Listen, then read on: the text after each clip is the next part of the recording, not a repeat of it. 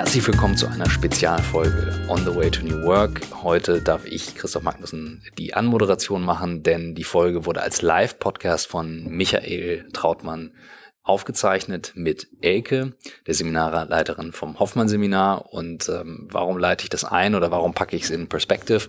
Ähm, es handelt sich in keinster Weise um eine Werbeveranstaltung ähm, von Michaels Seite, sondern er hat dieses Seminar selbst mitgemacht, hat mir schon viel darüber berichtet. Im letzten Jahr, als wir gerade mit dem Podcast anfingen, war er für acht Tage offline und ich dachte schon, wo ist er hin verschwunden? Ähm, es ist ein, ein Thema, wo es darum geht, alte Muster, alte Verhaltensweisen zu lösen. Ähm, da wird sehr intensiv an dem Seminar dran gearbeitet.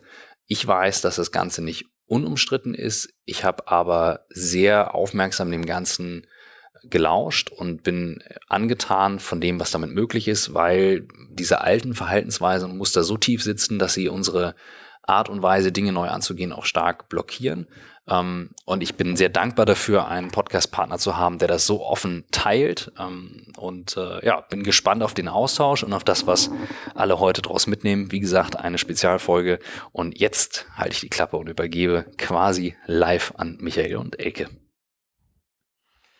Herzlich willkommen, liebe Elke, hier bei uns ähm, zu einem Abend, äh, den wir gemacht haben, damit du uns, den Gästen, die wir heute hier haben, etwas erzählst äh, über den Hoffmann-Prozess, aber auch etwas über dein Leben. Und ich würde gerne mit dir anfangen, dass du einfach mal erzählst, äh, wie du zu dem geworden bist, was du heute bist, wie, wie die Entscheidungen liefen, weil es war ja nicht vorhergesehen, sondern es war ja eine Entscheidung, die du äh, getroffen hast aufgrund bestimmter Ereignisse. Genau.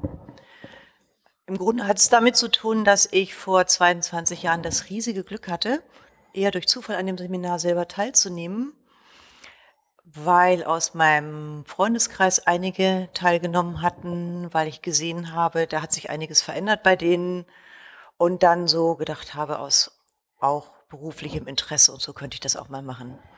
Und das war für mich so äh, durchschlagend, dieses Erlebnis, was ich da hatte. Ich habe mich so anders gefühlt danach, so verbunden mit meinen Gefühlen, so glücklich und so, wie ich es überhaupt nicht von mir kannte. Und das war dann für mich der Startschuss, zu sagen, okay, das ist die Tür, durch die ich jetzt durchgehe.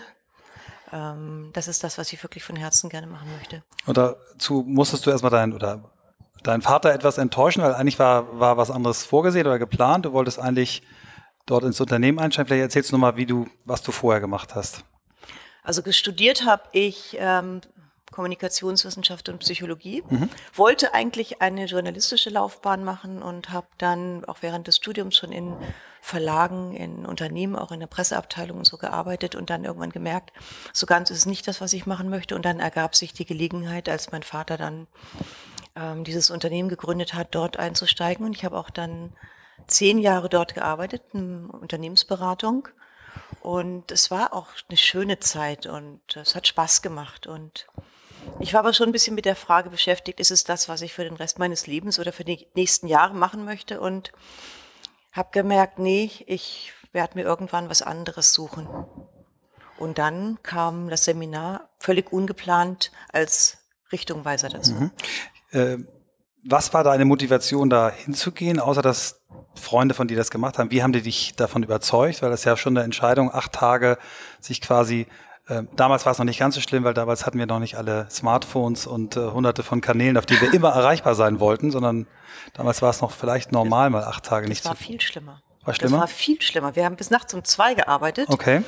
Und ähm, wir sind als heute als Trainer ganz anders als vorher. Die waren schon sehr viel provokativer und konfrontativer. Das mhm. war schon wirklich herausfordernd, mhm. die acht Tage.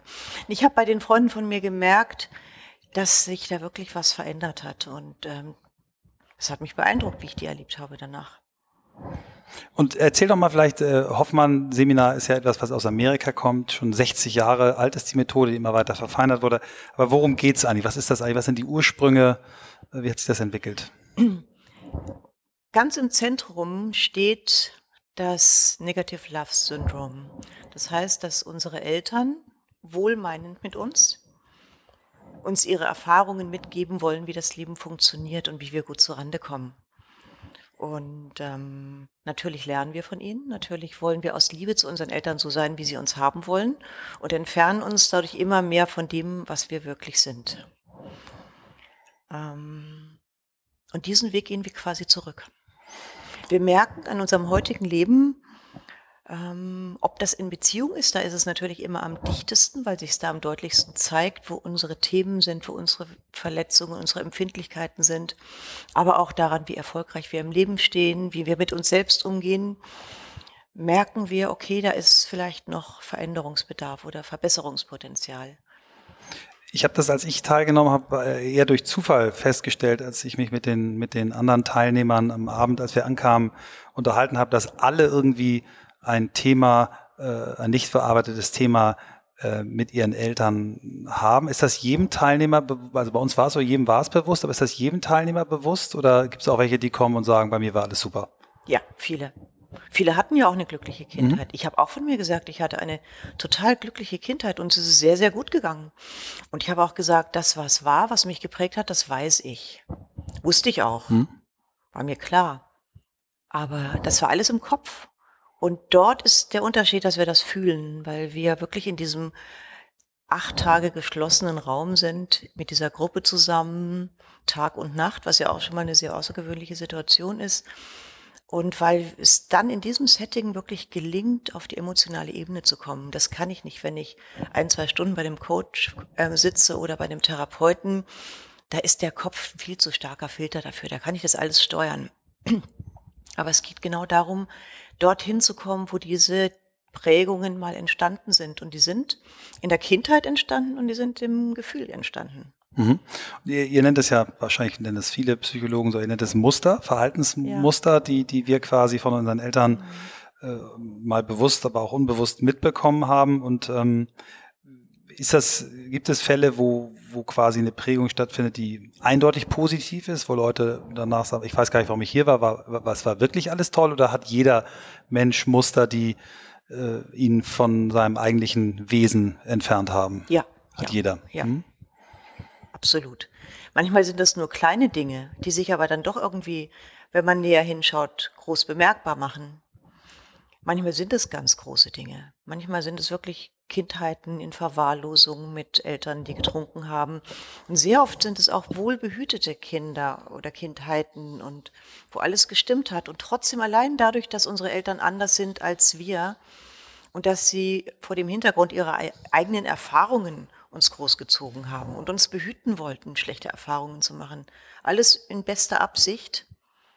Ähm, hat dann doch dazu geführt, dass wir in dem, was wir sind und was wir mitgebracht haben, uns nicht uneingeschränkter auch entfalten konnten. Mhm.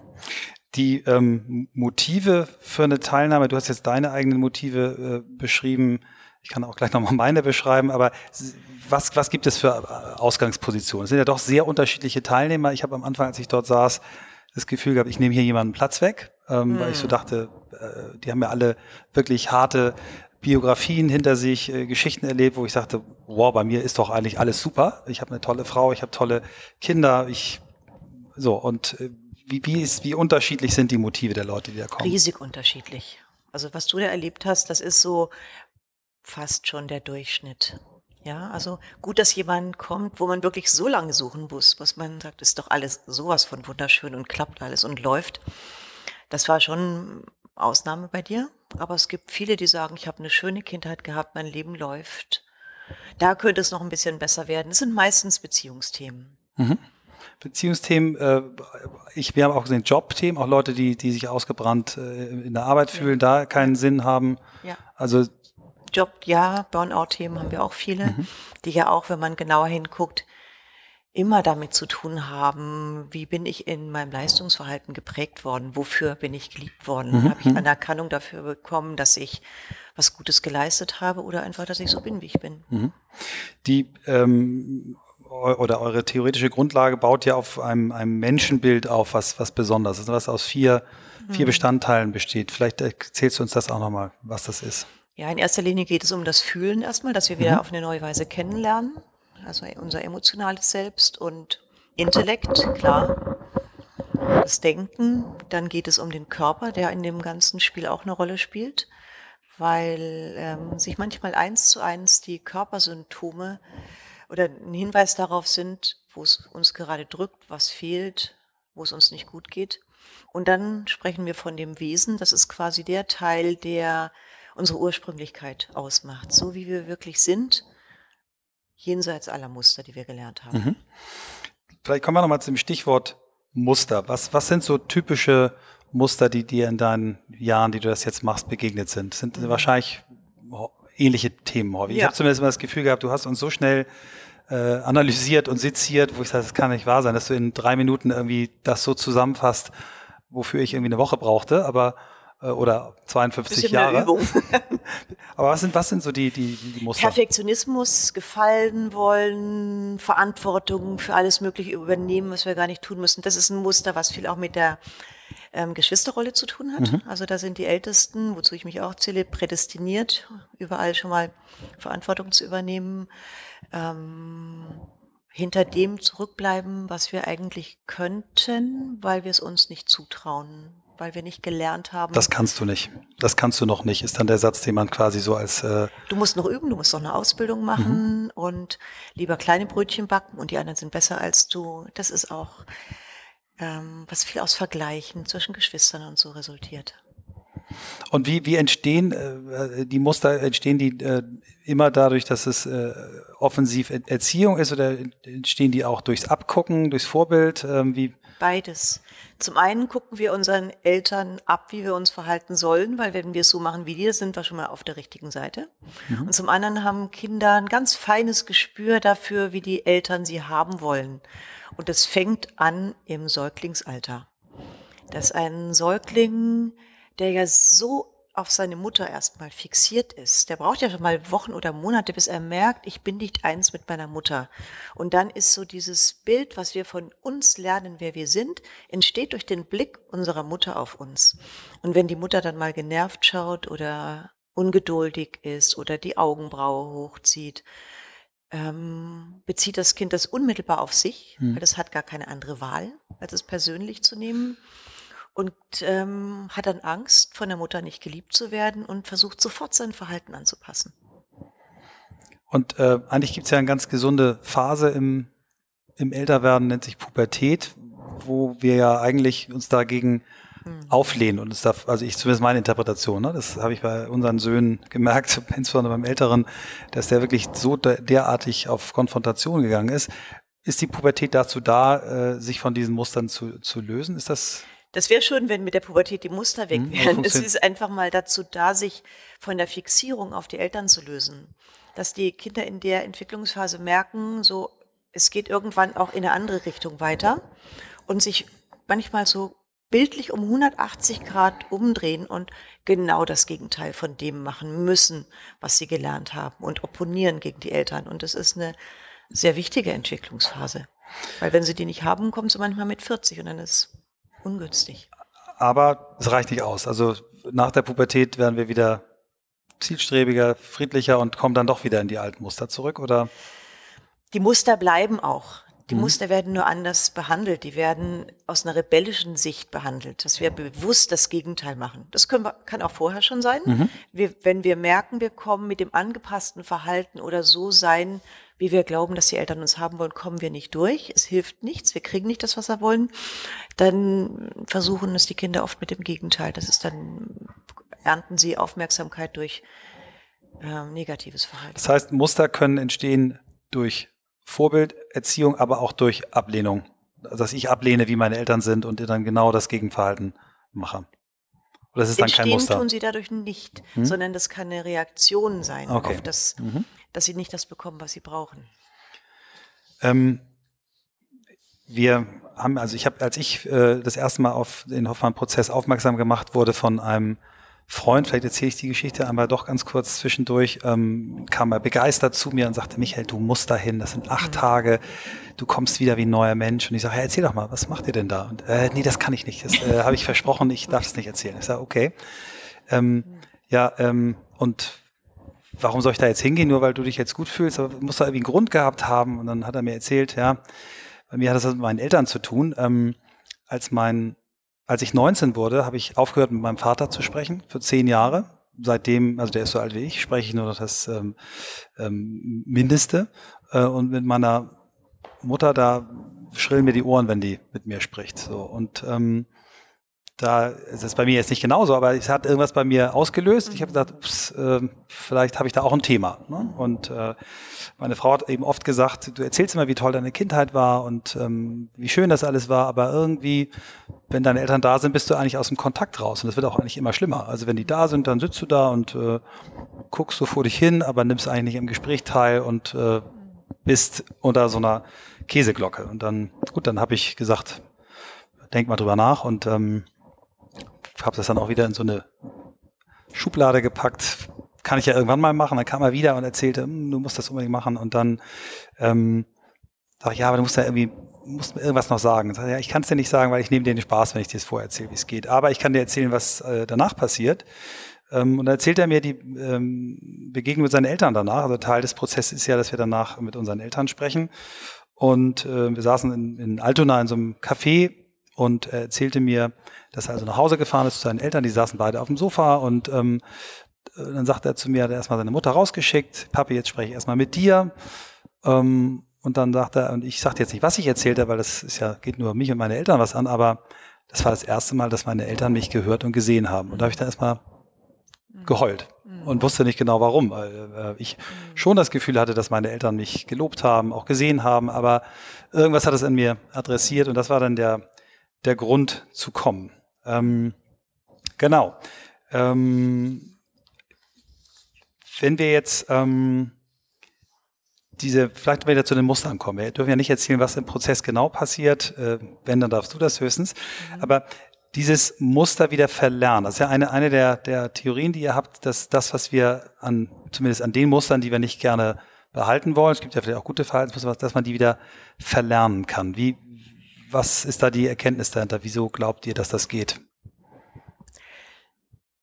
Weil es damit anfängt, dass wir erstmal lernen, was für Muster wir haben. Mhm. Das wissen wir erstmal gar nicht. Das läuft ja voll, vollkommen unbewusst ab, dass wir uns so und so verhalten, wie wir uns verhalten.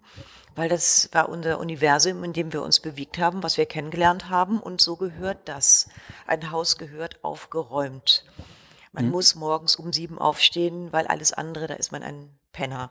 Mhm. Oder, oder, oder. Es sind alles so viele Glaubenssätze und Dinge, die wir gelernt haben und dadurch hat sich unser Verhalten mal geprägt, sodass wir gar nicht mehr eine eigene Entscheidung fällen in vielen Dingen, sondern es ist so. Das hat sich an unseren Eltern orientiert und das macht uns irgendwann gerade zum Thema Perfektionismus oder ähm, sich nichts gönnen oder keine Freude empfinden können oder erst die Arbeit, dann das Vergnügen. Gibt ja tausende von solchen Dingen. Ähm, die prägen unser Leben und schränken vor allem unser Leben ein, wenn wir uns das mal bewusst machen. Mhm. Warum ist das eigentlich so? Warum muss das so sein? Es geht doch auch anders. Ich kann doch viel mehr Freude erleben, wenn ich es anders mache, aber ich gestehe es mir nicht zu. Das war außerhalb meines Weltbildes. Ja, und so fangen wir an, erstmal zu Muster zu identifizieren und dann zuordnen, wie habe ich die eigentlich gelernt? Durch welches Verhalten meiner Eltern habe ich die gelernt? Was hat mir von denen gefehlt, dass ich so werden musste? Wie wollten die mich haben? Beispielsweise, wir hatten einen sehr, sehr erfolgreichen Mann, ähm, der eine tolle Karriere in einem großen Unternehmen gemacht hatte und sich sehr angestrengt hat. Also sehr, pff, hat wirklich Hochleiste, aber mit viel Anstrengung. Und der kam dann irgendwann drauf, relativ schnell im ersten Gespräch, dass er heute noch darauf wartet, von seinem Vater einmal zu hören, ich bin stolz auf dich. Das hatte der als Kind nie gehört. Und er hat als 45-jähriger Mann gerackert wie ein Berserker. Und im Grunde stand dieser Wunsch dahinter. Und für den war das, dem sind die Schuppen wie Schuppen vor den Augen gefallen, als hm. der auf einmal gemerkt hat, was er mit sich macht, was er mit sich anrichtet. Der, die Karriere ist weitergegangen, ist gut weitergegangen. Aber heute macht das freiwillig, das ist der Unterschied. Mhm. Gibt es ein, äh, gab es ein Beispiel von einem US-amerikanischen Milliardär Turner, also so ein Medienmogul, der irgendwann äh, Unternehmer des Jahres wurde und äh, dann eine tolle Laudatio auf ihn gehalten wurde, dann stellt er sich auf die Bühne und alle erwarten, dass er jetzt eine Dankrede hält und dann sagt er nur, reicht das, Papa? Und mhm. ist wieder runtergegangen. Ja. Mit 70. Ähm, also den hättest du vielleicht ja, mal vorher das ist, das ist aber ein wunderbares Beispiel dafür, ja. wie Muster ja. wirken. Die hören nämlich mhm. nicht einfach auf, sondern die bleiben in unserem Leben und, und werden ja sogar, werden sogar größer. Mhm. Ähm, wir waren jetzt, ich glaube, ich war der zweitälteste in unserem Kurs. Es waren einige deutlich jünger. Erzähl doch mal, was so typisches Alter ist, ab wann das sinnvoll ist, ähm, bis wann das sinnvoll ist. Ich erinnere eine Geschichte, ich weiß nicht, ob du erzählen magst, von der ältesten ja, ja, Teilnehmerin, die du hattest und was die danach gemacht hat. Vielleicht erzählst du es auch nochmal. Das war nicht die älteste, die war mit mir war damals vor 22 Jahren. Das war eine Witwe, war seit einigen Jahren Witwe, war 74 Jahre alt und ich weiß nicht, wie sie dahin kam. Das war, kann ich mich nicht erinnern. Aber sie ist, hat da auf, angefangen aufzublühen. Sie hat aufgehört, in ihrem Witwendasein weiterzuleben und hat als nächstes mit 74 ein Tantra-Seminar besucht. Aber du weißt nicht, ob sie praktiziert hat danach. Soweit wollte ich da nicht stehen. Nein, aber okay. Mhm. Da war ich ja selber Teilnehmerin, deshalb ja. weiß ich das nicht so genau. Wir hatten aber auch schon einen 84-jährigen jüdischen Psychiater, der gesagt hat, jetzt habe ich alles kennengelernt, aber das möchte ich jetzt auch noch kennenlernen. Mhm. Und hat er hat er auch noch auch noch Erkenntnis? Also der, ja. ja. der hat eine ganze Menge kennengelernt. Der hat es sehr bereut, dass er das nicht früher kennengelernt mhm. hat. Und sonst haben wir auch viele, weil du gerade nach der Altersspanne fragst, mhm. wir haben auch viele junge Menschen inzwischen. Gibt ein Mindestalter, wahrscheinlich erwachsen ja. sein oder? Wir hatten die allerjüngste war 18, was eigentlich zu jung ist, aber mhm. die hatte ihren Vater ganz plötzlich verloren bei dem Flugzeugabsturz und die war so in eine Krise geraten, ähm, dass wir sie genommen haben, obwohl sie viel zu jung war. Ansonsten 20, 21 sind die Jüngsten. Die müssen ihre Kindheit wirklich hinter sich haben. Mhm. Ja, und müssen ein klein bisschen Abstand, mit dem sie, mit dem sie drauf schauen können. Wir haben viele, die hochbegabt sind. Die haben teilweise mit 22 ein abgeschlossenes Psychologiestudium und merken auf einmal, mein Intellekt ist wahnsinnig groß der hat sich völlig verselbstständigt. Ich habe ganz, ganz viel gelernt und weiß viel, aber ich kann es nirgendwo anbinden. Also es fehlt die Verbindung zum Gefühl. Das sind Menschen, die, wie gesagt, 22 abgeschlossenes Psychologiestudium, nicht in der Lage, in diesem Kontext wirklich Kontakt mit den anderen Menschen dort aufzunehmen, wo das ja eigentlich von Haus aus eine sehr große Verbundenheit in der Gruppe ist. Hm. Was sind so typische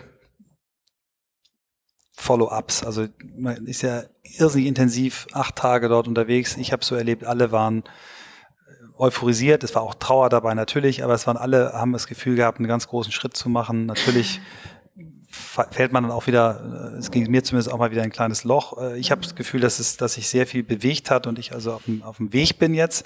Aber was sind so äh, typische Folgen danach? Was passieren? Ändern Menschen ihre Jobs? Ähm, lassen sich scheiden? Äh, brechen sie mit ihren Eltern? Kommen sie mit ihren Eltern wieder zu? Was passiert? Was sind so typische Geschichten? Also, dass sie sich scheiden lassen, ist mal das Gegenteil von dem, was wir uns wünschen, weil genau. es geht ja darum, ähm, besser in Beziehungen zu werden, weil wir mit uns anders in Beziehung sind und merken, was mir in Beziehung schwerfällt, hat mit meinen eigenen Themen zu tun. Und wenn ich mich um mich und die Themen kümmere, dann muss ich das nicht mehr dem anderen, meinem Gegenüber anhängen. Und mit der Aufgabe, kümmere du dich mal darum, dass ich mich nicht mehr so allein fühle oder dass ich mich nicht mehr abgelehnt fühle, sondern da kümmere ich mich dann selber drum. Das heißt, Beziehungen werden in der Regel sehr viel besser, sehr viel intensiver und vor allem auch weniger abhängig, weil wir nicht mehr darauf warten, dass wir was vom anderen kriegen, sondern du, das ist meine Verantwortung. Und gut ist es, nach unseren Erfahrungen, wenn beide natürlich das Seminar gemacht haben. Weil die sind dann auf einem anderen Level miteinander und wissen, wovon der andere spricht, wenn er was erzählt. Denn das sind doch schon sehr, sehr intensive Erfahrungen, die wir oder die die Teilnehmer dort machen. Und typische Reihenfolge ist wahrscheinlich erst die Frau, die dann den Mann hinterherzieht? Meistens, manchmal ist es auch der Mann zuerst. Hm. Ja. Aber vielleicht so 80, 20, 80 die 80, Frauen. 80, 20, okay. Ja. Ähm, und nee, Jobs wechseln, nein, wir sagen auch ganz bewusst, bitte drei Monate überhaupt nichts verändern. Mhm. Weil ihr kommt euphorisiert, ihr meint, ihr könnt jetzt ab morgen die Welt aus den Angeln heben und das Klavier, das den ersten Stock muss, nehmt ihr auf den Rücken. Das ist nicht der richtige Moment, um lebensverändernde Entscheidungen zu treffen. Mhm. Aber was erstaunlich ist, ist, wie sehr das wirkt, wenn wir mit unseren Eltern ein anderes Verhältnis haben. Das glauben viele manchmal gar nicht. Die sagen, ach, mit meinen Eltern ist alles okay, wir sehen uns zweimal im Jahr und verstehen uns ganz gut oder, oder, oder. Aber wirklich in der Tiefe zu klären, was da war.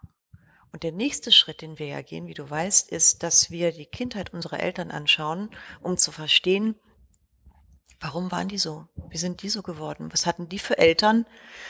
Und dann zu erkennen, okay, die sind mit ihrer Geschichte gekommen. Die haben mir alles mitgegeben, was sie konnten. Mehr war nicht drin. Und um den Rest habe ich mich selber zu kümmern. Und dann, wenn ich das mache, bin ich erwachsen. Da warte ich nicht mehr, dass irgendjemand mir das erfüllt, was meine Eltern mir nicht gegeben haben. Hm. Es funktioniert ja sogar so, also zumindest habe ich es so erlebt, äh, dass dort auch äh, Menschen kommen, die ihre Eltern gar nicht mehr haben. Ja. Also die dann trotzdem diese ja. Klärung äh, für sich erzielen können. Ne? Also Vor allem sagen die ganz oft, und jetzt habe ich einen Vater. Meistens ist ja der Vater, mhm. der den sie nicht kannten. Und dann auf einmal mit einem Bild nach Hause zu gehen von einem Vater. Und viele Menschen, die keinen Vater kannten, machen sich auf den Weg. Und das sind wirklich Geschichten, die unter die Haut gehen.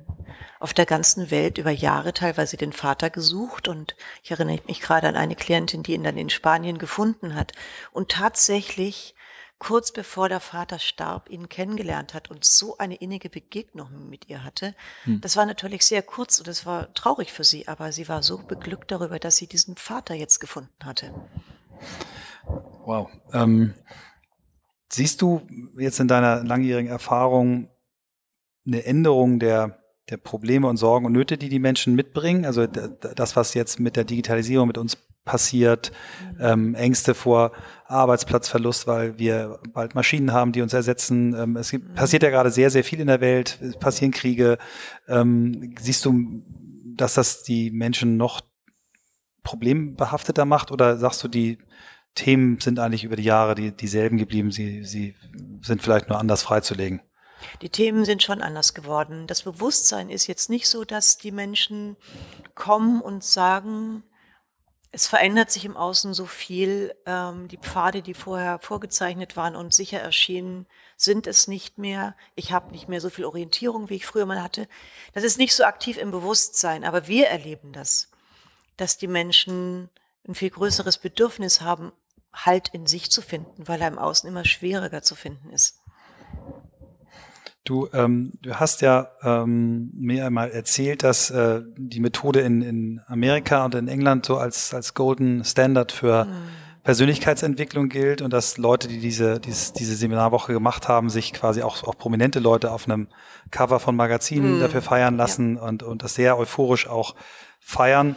Äh, ihr habt ja in Deutschland eine äh, sehr unglückliche äh, Sache mal gehabt. Vor, ich glaube, elf Jahren gab es mal einen mhm. Artikel im Stern, der von einer freien Redakteurin geschrieben wurde, die nicht an dem Prozess teilgenommen hat und die mhm. den ja relativ hart verrissen hat und vor allen Dingen mhm. auch schreibt, was dort stattfindet, was für die, die es noch machen wollen, äh, deswegen habe ich allen gesagt, nicht lesen, mhm. Ähm, mhm. Äh, doof ist und ihr leidet ja im Prinzip darunter, dass das jetzt äh, bei Google immer weit vorne auftaucht. Ja, ähm, erzähl doch mal vielleicht ein bisschen was zu diesem, einmal zu dem Unterschied ähm, englischsprachigen Länder, also USA, England, ähm, bisschen was zu, äh, zu der ja, zu den wissenschaftlichen Belegen, da gibt es ja Harvard-Studien mhm. und so weiter und dann vielleicht auch noch mal ein bisschen, warum das passiert ist oder was deine Interpretation dafür ist, warum eine Frau dann mhm. so einen mhm. Artikel schreibt. Fange ich mal damit an. Ich glaube, die Absicht ist durchaus eine gute, dass man ähm, versucht, Leute vor Methoden zu warnen und zu schützen, die nicht, die nicht positiv wirken, wie auch immer. Vielleicht war die Absicht eine gute, das weiß ich nicht. Auf jeden Fall, die Dame hat nicht teilgenommen bei uns und ich finde, um so fundiert seine Meinung zu sagen, es klang ja so, als hätte sie selber teilgenommen, ist es wichtig, selber teilzunehmen und sich selber ein Bild zu machen. Und auch unsere Einladung teilzunehmen hat sie nicht angenommen und auch die Kontaktversuche mit dem Stern selber sind nicht positiv verlaufen, was ich schade finde. Ähm, denn natürlich hat uns der Artikel massiv geschadet ähm, ich glaube, dass in Deutschland die Leute auch auf eine ganz andere Weise äh, ängstlich sind vor Veränderungen, also sich auf Veränderungsprozesse einzulassen. Das erlebe ich in, in Großbritannien und in den USA total anders. Die sind sehr bereit, sehr offen, dahin zu gehen und die Angst bei uns, es könnte etwas mit mir passieren, was ich nicht steuern kann. Ich könnte irgendwie manipuliert werden oder so etwas. Die sitzt bei uns ganz tief drin. Das ist natürlich historisch auch bedingt. Aber ich denke und hoffe vor allem trotzdem, dass wir dahin kommen, dass wir sehen, okay, es ist eine Entwicklung meiner Persönlichkeit und das, was passiert, kommt aus mir heraus und sonst nirgendwoher. Die Vorwürfe gingen ja auch so ein bisschen dahin, dass ihr quasi so äh, Klienten annehmt, die, die eigentlich so massiv äh, psychische Störungen haben, dass sie mhm. langfristig in Behandlung müssen. Mhm. Ähm, meine Erfahrung ist ja eher, dass ihr das vorher klärt äh, ja, und dass klar. ihr nicht macht. Ne? Wenn ihr den Pragebogen, den ihr vorher verschickt, der, glaube ich, äh, mich fast zwei Tage gekostet hat, äh, kriegt ihr ein ziemlich gutes Bild über die Person, die dann euch begegnet. Ne? Und vor allem das persönliche Gespräch. Genau. Wir haben mit jedem vorher ein persönliches Gespräch, weil damit schneiden wir uns ja massiv ins eigene Fleisch. Mhm. Es gibt so ein paar Ausschlusskriterien. Das heißt, ihr lehnt auch Leute ab, die. Ja, natürlich. Ja, ja. Hm. ja natürlich. Müssen wir, weil wir sind ein aufdeckendes Verfahren. Wir gucken, was war. Wir heben mal die Decke hoch und gucken, gucken runter. Und Menschen, die psychisch instabil sind oder krank sind, die brauchen Verfahren, die das, was ist, stabilisiert, damit sie nicht aus, ihrem, aus ihrer Struktur fallen. Und dann vielleicht in einem, wenn sie erstmal wieder stabil ganz, sind, ja. dann irgendwann die Decke hochzuheben. Also, oder sagst du, gibt ja, auch Fälle? Ja, kann auch, es gibt auch Krankheitsbilder, wo die Decke bitte unten bleiben dann, sollte. Okay. Ähm, wissenschaftliche Belege. Du, du, hast erzählt, es gibt Studien, die das, die also Teilnehmer mhm. vorher, nachher verglichen haben mit ja. Menschen, die es nicht gemacht haben. Was ist da rausgekommen? Das ist insbesondere die ähm, Studie an der Universität von Kalifornien, wo geguckt wurde, wie haben sich bestimmte Symptome, Depressionen beispielsweise, Lebensfreude, Optimismus und so weiter ähm, kurz- und langfristig verändert. Die haben aufgezeigt, dass die Wirkung sehr positiv ist und haben das auch mit anderen Methoden verglichen. Bei der Harvard-Studie, da ging es eher darum, wie ähm, ähm, Führungspersönlichkeiten, also welche den, den ähm, Leadership, ähm, Leute wie die ihre durch emotionale Kompetenz ihre Führungskompetenz ähm, verbessern. Mhm. Das heißt also, äh, das Thema ist vor allen Dingen auch was für, für Leute, die, sagen wir mal so, Wissensarbeiter sind, äh, Führungspersönlichkeiten sind, oder sagst du, es ist eigentlich ganz egal? Völlig egal. Mhm. Das ist wirklich völlig egal. Das, ähm, das, macht auch, ist auch ein wichtiges Kriterium für, für das Seminar, ähm, dass die Leute aus allen Schichten, und gemischt in einer Gruppe. Hm? Die muss gemischt sein. Und ich finde hm? es auch, Führungsseminare sind meistens Führungsleute unter sich und hm? die Führungsleute oder Führungspersönlichkeiten führen aber selten ähm, andere Führungskräfte, sondern die führen Menschen von hier bis dort. Mhm. Und darum geht es auch wirklich zu sehen. Deshalb ist bei uns auch völlig unwichtig, wo jemand herkommt, was jemand verdient, was jemand macht, sondern es ist einfach mal ein Mensch. Mhm dann zu sehen, wie begegne ich einen Mensch, der jetzt nicht ähm, eingeordnet ist in meine, in meine Werteschublade, sondern einfach mir so begegnet, wie er ist. Und du hast ja auch selber erlebt, da kommen Konstellationen zusammen von Menschen, die würden sich sonst gar nicht treffen im Leben und ja. merken auf einmal doch, dass sie eine ganze Menge Interessantes haben. Ähm, für mich war, war eins der, der einschneidendsten Erlebnisse, die ich hatte oder Eindrücke, die ich mitgenommen habe, ist, dass ich innerhalb von acht Tagen acht andere Menschen so intensiv kennengelernt habe und auch so schnell intensiv kennengelernt habe wie vorher keinen anderen Menschen. Mm, also ja, ja. vielleicht mein, meine Mutter, aber das war, kann ich mich nicht dran erinnern. Aber ich habe mm. äh, ja so viel Zeit. Wir haben von sieben Uhr morgens mit Meditation angefangen, das darf, darf ich glaube ich sagen, ja, bis abends um zehn. Und ich habe das Ganze so empfunden als so eine, ja, so eine, wie so eine Art Reise mit unterschiedlichen Stationen. Ihr habt ja äh, quasi an alle Ausdrucksformen, äh, ob es Schreiben, Sprechen, Malen, ähm, Denken, körperliche Geschichten waren, ähm, extrem kraftraubend, gleichzeitig aber auch energetisierend, also so eine ganz äh, mhm. schräge Mischung.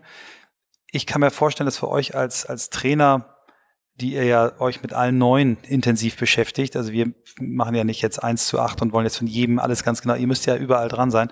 Ich kann mir vorstellen, dass das extrem körperlich auch für euch anstrengend ist. Seid ihr dann nach mhm. einer Woche platt oder wie, wie? Nee, aber das ist Übung. Am Anfang war ich tatsächlich eine Woche platt, weil mhm. ähm, die emotionale Arbeit, die fordert auf eine ganz andere Weise als wenn ich so einen Tag arbeite. Ich kann auch so zwölf Stunden oder 13 Stunden am Tag arbeiten, ohne dass es mich so äh, erschöpft wie die emotionale Arbeit. Aber auf der anderen Seite, wir kriegen so viel zurück und das gibt auch wieder ganz viel Kraft. Das ist ein ganz interessanter Kreislauf. Und der ist aber schon für den ganzen Körper sehr energetisierend. Mhm. Äh, vielleicht sagst du noch was dazu, wie wird jemand, der sich dafür interessiert, äh, Trainer bei euch? Was, was sind so die Einstiegsvoraussetzungen? Wie bildet ihr die aus? Das erste ist, dass derjenige oder diejenige auf uns zukommt mit der Frage, weil es muss ein großes, großes Interesse und eine Leidenschaft da sein, diese Arbeit tun zu wollen. Das ist mal das erste. Und dann ist Grundvoraussetzung, mit Menschen gearbeitet zu haben, entweder eine therapeutische Ausbildung oder eine Coaching-Ausbildung. Und dann bilden wir selber aus. Und bei unserer Ausbildung geht es ähm, ganz anders oder viel tiefer als in anderen therapeutischen Ausbildungen darum, äh, mit den eigenen Themen bis auf den Grund zu gehen.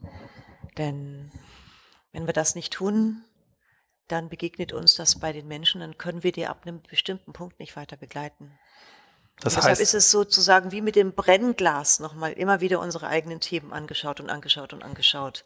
Das heißt, natürlich ist Voraussetzung, dass jeder den Prozess selber nicht ja, nur ja, einmal, ja, sondern zweimal, glaube ich, gemacht hat oder so, ne? Mindestens, ja. Mindestens zweimal. Ähm, nee, aber das geht auch, hm? das geht auch während der Arbeit. Ja. Ähm, während wir dann, wir arbeiten ja zusammen im Prozess und dann begegnen einem Themen. Das ist anstrengend, das ist vollkommen klar, dass dann irgendwie einem auch die Themen begegnen. Und dann gehen wir dem auf die Spur und gucken das an, so wie wir es auch mit den Teilnehmern machen. Und das heißt, in den Phasen, wo wir äh, Gruppenarbeit oder Einzelarbeit hatten, genau. äh, geht bei genau. euch dann nicht, legt ihr euch nicht hin und ruht euch aus, sondern arbeitet dann auch quasi. Auch ne? das mal zwischendurch, mhm. aber es geht auch die Arbeit intern weiter und ansonsten gibt es noch Ausbildungstage, wo es um die Tools geht, um Visualisierungen ja. und das, was wir alles machen.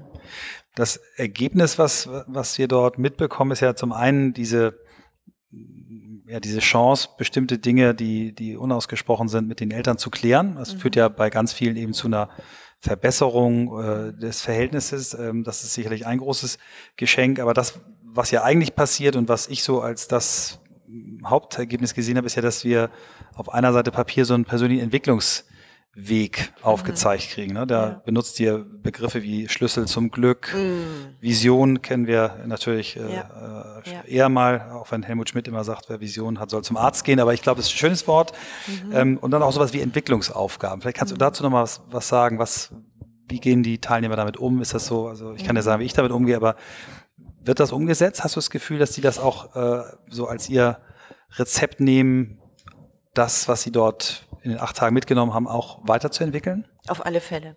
Und wenn wir mit den Menschen zu tun haben, was ja auch immer wieder vorkommt, arbeiten wir auch sehr gerne mit diesem Entwicklungsplan, weil der so genau aufzeigt, wo wir gerade stehen.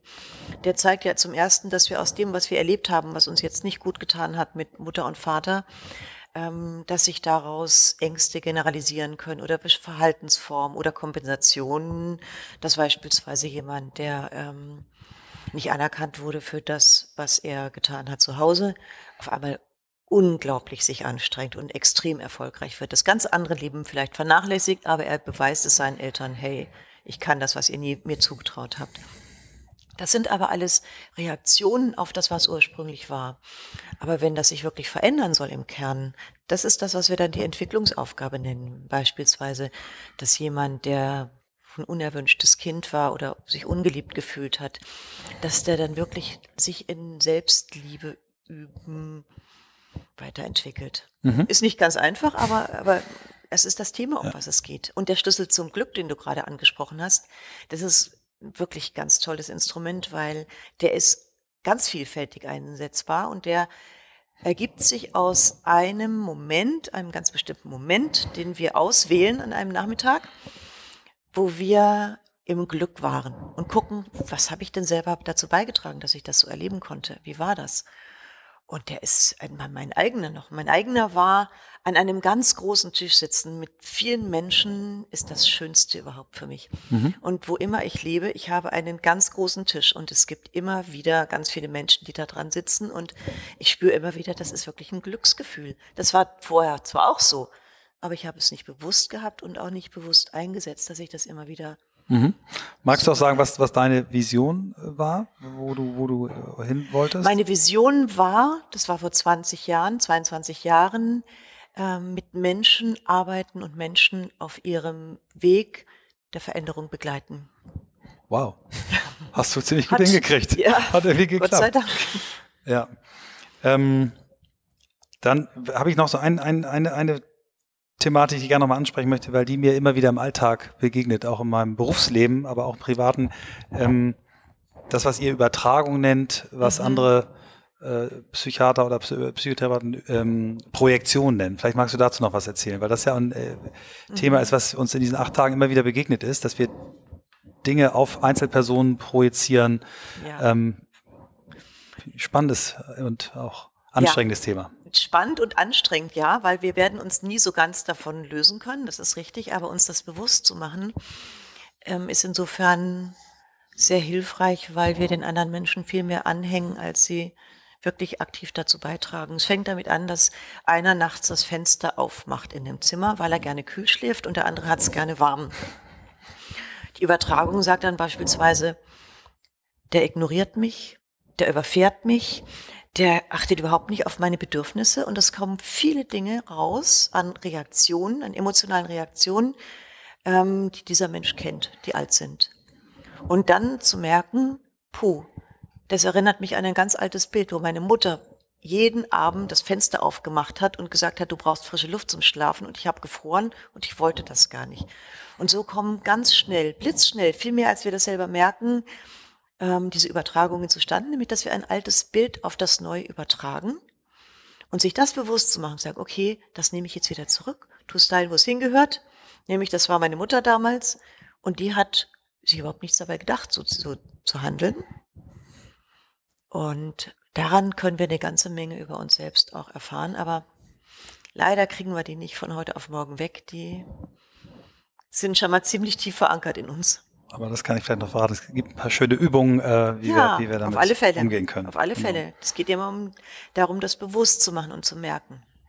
Ich habe noch eine, eine Abschlussfrage. Ähm, wenn du so in die Zukunft guckst, was auf uns zukommt äh, in den nächsten Jahren, ähm, was glaubst du, sind so Fähigkeiten, die, die wir als Mensch ähm, entwickeln, pflegen sollten, um uns in der Welt, die da auf uns wartet, zurechtzufinden? Was glaub, glaubst du sind so Kern, Kernkompetenzen? Ich glaube, dass es ganz wichtig ist, dass wir ähm, uns wieder viel mit uns selbst auseinandersetzen, dass wir Halt in uns finden, dass wir unsere Bedürfnisse kennen, dass wir auch Bilder haben, Ziele, wo wir hinwollen ähm, und wieder mehr von der Fremdsteuerung, die in meiner Wahrnehmung immer größer wird, zur Selbststeuerung kommen. Und was ich auch glaube, ist, dass es wichtig ist, dass es persönlichere Beziehungen wieder gibt. Dass also neben all dem, was so toll ist mit Facebook und den ganzen ähm, digitalen Wegen, wieder merken, wie wohl es tut, mit einem Menschen im direkten Kontakt zu sein, einen Menschen in den Arm zu nehmen, für einen Menschen da zu sein, zu spüren, wie geht's dem gerade, ihm das zu geben, was er braucht oder ähm, wieder liebevoll und wohlwollend miteinander zu sein. Vielen Dank. Vielen Dank dir.